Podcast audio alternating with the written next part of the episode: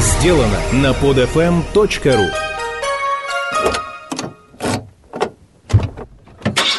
Автомания. Программа для автомобилистов. Добрый день. С вами снова программа «Автомания», ее ведущий Матвей. Напомню, что программа выходит при поддержке портала Auto.ru. Как и обещал, я бы хотел в этой передаче продолжить тему российско-советских джипов. Российско-советских, потому что все наше производство, автомобильное производство, оно фактически из Советского Союза. Все машины, даже которые считаются новыми сейчас, разрабатывались в лучшем случае в каких-нибудь 80-х годах. Что уж говорить о нашем сегодняшнем герое, а сегодняшним нашим героем станет э, УАЗ Хантер, э, который вообще фактически имеет 40-летнюю, э, а то и больше историю. Надо сказать, что УАЗ Хантер автомобиль своеобразный, довольно интересный, на него существует неплохой спрос, связано это отчасти с тем, что автомобиль фактически не имеет конкурентов в своей ценовой категории, потому как э, иностранные аналоги уже давно и далеко оторвались и по качеству, и по оснащенности, а также по цене. Среди российских автомобилей он также занимает особое место довольно вместительного и проходимого автомобиля. Он э, находится где-то между трехдверной Нивой и, наверное, новым Хантером и Шеви Нивой. То есть он а, является, наверное, можно так сказать, топовым из брутально проходимых автомобилей, потому что он дороже Нивы, он самый дорогой из таких вот э, совершенно обделенных, можно сказать, комфортом автомобилей, но при этом он э, дешевле Шевинивы, дешевле Хантера, которые находятся в другой ценовой категории, но предлагает как будто бы э, за это дополнительный комфорт. УАЗ Хантер построен на той же базе 469-го УАЗа, так называемого в народе Козлика, который в свою очередь стал на конвейер еще в 1972 году, а разработан был э, в середине 60-х. Ну, надо сказать, что внешне он э, практически не отличается от своего предшественника-долгожителя – Поначалу в глаза бросаются только новые, более современный на вид э, пластиковые бамперы с интегрированными противотуманками и еще довольно странный намордник на передней части. Неплохо смотрится отдельно вывешенная запаска на задней двери. За существенную доплату прямо на заводе на автомобиль могут э, установить литые диски, а также покрасить ее в металлик. Надо признать, что при такой оснастке брутальный Хантер – выглядит вполне даже симпатично и по своей своеобразной красоте уже может поспорить с некоторыми дефендерами или даже Гелендвагеном.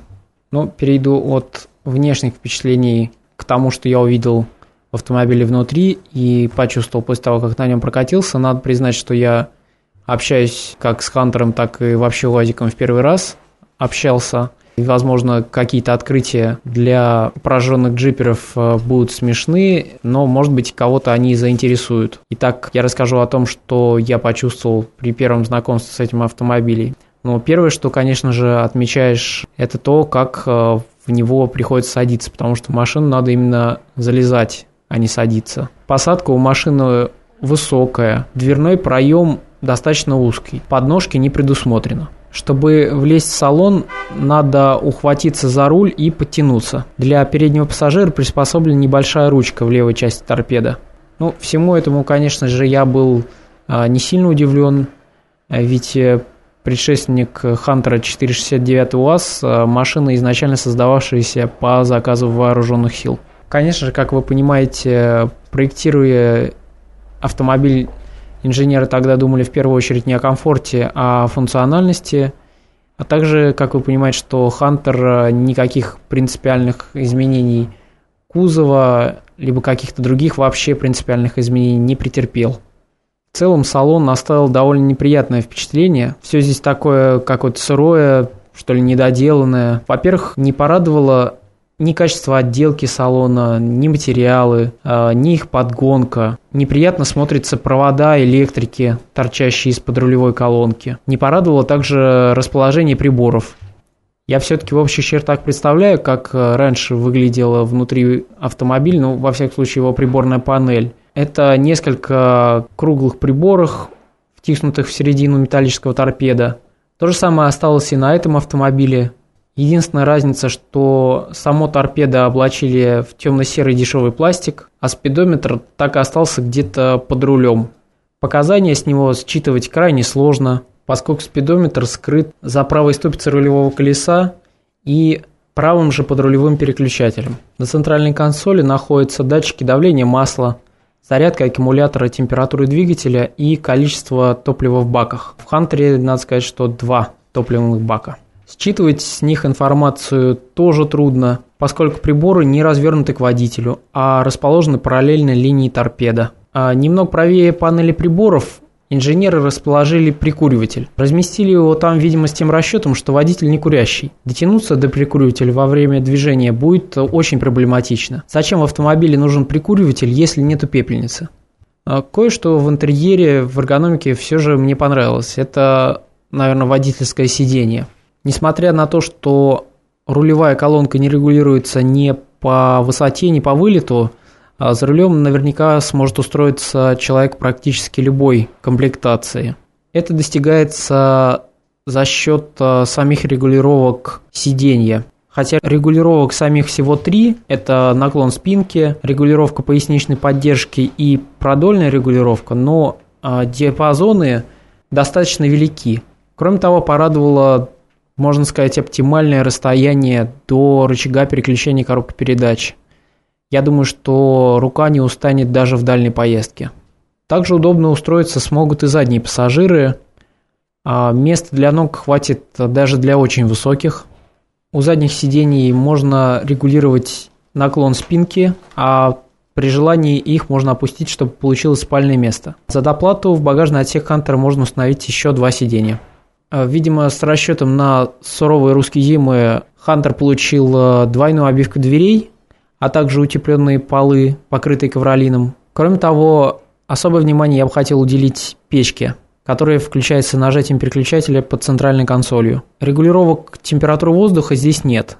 Тумблер включения регулирует лишь э, силу обдува, средний и сильный режим.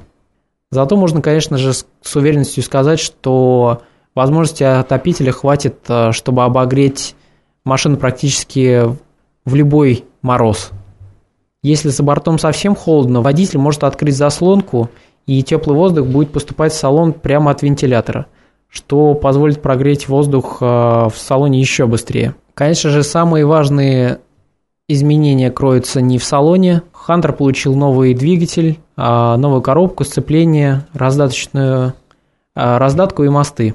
Автомобиль оснащается как вариант а, бензиновым двигателем объемом 2,7 литра это 16-клапанный инжекторный мотор ЗМЗ-409 мощностью 128 лошадиных сил. Этот мотор э, разрабатывался специально для УАЗов. В отличие от ЗМЗ-406, который ставится на «Волге», этот мотор э, менее оборотистый, зато более приемистый на низах. Надо сказать, что в сочетании с пятиступенчатой механической новой коробкой – а двигатель буквально преобразил Хантер. При езде по асфальту УАЗ стал гораздо резвее и динамичнее своего предшественника. Также не так давно, после нескольких экспериментов э, с иностранными двигателями, на Хантере появился наш отечественный. Это четырехцилиндровый дизель ЗМЗ 51 4310, который развивает мощность 96 лошадиных сил при 4000 оборотов и максимальный крутящий момент в 216 ньютон-метров при 2100 оборотах в минуту. В конструкции двигателя использован турбокомпрессор. Надо сказать, что это очень удачный двигатель. И забегая вперед, я скажу, что всем э, тем, кто нацелился покупать Хантер, я бы советовал покупать его именно с дизелем. Передняя подвеска Хантера стала пружинной, задняя по-прежнему осталась рессорной. Такое сочетание позволяет э, довольно лихо проглатывать мелкие выбоины на дороге. А влететь в яму средних размеров на Хантере не страшно даже на скорости 70-80 км в час. С другой стороны, управляемость э, автомобиля не так порадовала. На скоростях выше 60 км в час автомобиль начинает вилять из стороны в сторону и требует постоянной корректировки рулем.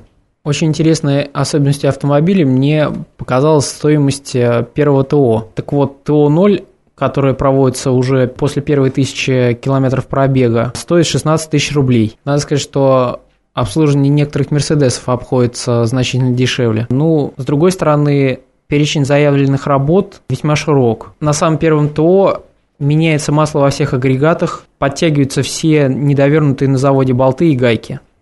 Надо сказать, что по заявлениям а, счастливых обладателей или несчастливых обладателей Хантера, после этих нехитрых операций автомобиль начинает ехать а, гораздо собраннее, гораздо лучше, и опять же становится непонятно, что, как всегда, мешало довернуть все гайки на заводе, почему нужно обязательно делать автомобиль каким-то недоделанным, а потом через тысячу километров его доворачивать и выпускать уже готовым. Очень довольно-таки странное. Почему-то э, многие мировые производители обходятся без такого аттракциона.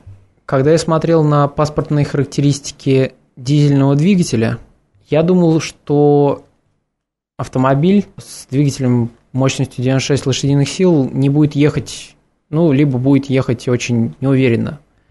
А на самом деле все оказалось немножечко по-другому. Машина с дизелем а, на турбине низкого давления показывает вполне приличный для такого рода машины разгон. Мне удалось разогнаться до предельных по паспорту 120 км в час. А, в принципе, можно было и быстрее, но для такой езды не предназначена уже вся остальная машина. Она начинает стучать, трястись, э, завывать ветром. Мне не очень понравилась э, хантеровская система с двумя сообщающимися 39-литровыми баками. Топливомер почему-то постоянно путается в показаниях. Можно залить обе емкости под завязку, чуть отъехать от колонки, и резервный бак уже будет, например, на четверть пуст. Я думаю, что говорить про проходимость УАЗа на бездорожье не нужно. Здесь э, всем понятно, что он не сильно потерял по сравнению со своим предшественником, который может проехать практически везде. Немного картину может испортить, конечно же, дорожная резина и низкий бампер э, с пластиковым обвесом. Итак, этот чудесный автомобиль продается в двух ипостасях э, с бензиновым и дизельным двигателем. Бензиновый автомобиль стоит от 396 э, тысяч рублей. Дизельный объемом 2,2 литра, о котором я только что рассказывал, продается от 415 тысяч рублей. Должен сказать, что дизельный автомобиль в реальных условиях э, будет потреблять примерно около 11 литров э, солярки на 100 километров, при том, что бензиновый может потреблять порядка 18-19 литров. Так что 20-тысячную разницу в цене вы отобьете уже очень скоро, а разницу в динамике вы просто не заметите. Может быть, даже некоторый плюс э, будет у дизеля. Так что, если вы собираетесь покупать УАЗ э, Hunter, я бы склонился в сторону дизельного варианта. Кроме того, я бы хотел вам рассказать еще об одном автомобиле, а, о прародителе того же Хантера, который совсем недавно решил воскреснуть из мертвых. Совсем недавно Ульяновский завод э, вернул на конвейер УАЗ-469. По словам э, руководства завода, задача стояла в том, чтобы поставить на конвейер автомобиль, э, который имел бы достаточную надежность при минимальной стоимости. Ну и решение, соответственно, напросилось само собой. УАЗовцы решили возродить эту легенду 70-х годов – Э, решили приурочить его выпуск э, к 65-летнему юбилею Победы. Итак, старый добрый УАЗик, про который, наверное, уже рассказывать-то и не стоит, на нем уже все поездили, вам расскажет э, про его качество любой сельский житель. Сейчас продается по цене от 299 тысяч рублей, то есть от 300 тысяч рублей. Это автомобиль с брезентовым тентом. А вариант с металлической крышей обойдется уже в 320 тысяч рублей. А для этого автомобиля предлагается только один двигатель, это ZMZ-409 объемом 2,7 а, литра и мощностью 112 лошадиных сил. Надо сказать, что, судя по отзывам покупателей, благодаря неплохо подобранным передаточным числам в коробке, ездит этот УАЗик с таким мотором вполне себе шустро. Такой УАЗ попадает под правительственную программу утилизации старых авто. Причем очень интересный момент, что в самой Ульяновской области для местных жителей предлагался вообще фантастический вариант. 50 тысяч рублей скидки от федерального правительства, 50 тысяч от правительства области и еще 20 тысяч рублей от управляющей компании Solers. Таким образом, общий размер скидки достигал 120 тысяч рублей. Правда, повезло лишь первым 500 счастливчикам. Таков был лимит э, от руководства области. За 4 дня через эту программу были реализованы все полтысячи автомобилей. А, надо сказать, что для сравнения, в год э, во всей Ульяновской области продается около 300 УАЗов. В заключение могу сказать, что поездив на Хантере, я не очень понял, за что производитель предлагает доплатить довольно-таки существенную сумму 100 тысяч рублей, фактически в одну треть э, стоимости классического козлика, который сейчас также продается. Надеюсь, что не за пластиковый обвес. Единственное, ну, наверное, главное преимущество нового автомобиля – это э, двигатель, и в частности дизельный, который оставил довольно благоприятное впечатление. Но выбирать, конечно же, вам. На этом я прощаюсь. Напомню, что передача выходит при поддержке портала auto.ru. Всем до свидания. Скачать другие выпуски этой программы и оставить комментарии вы можете на podfm.ru.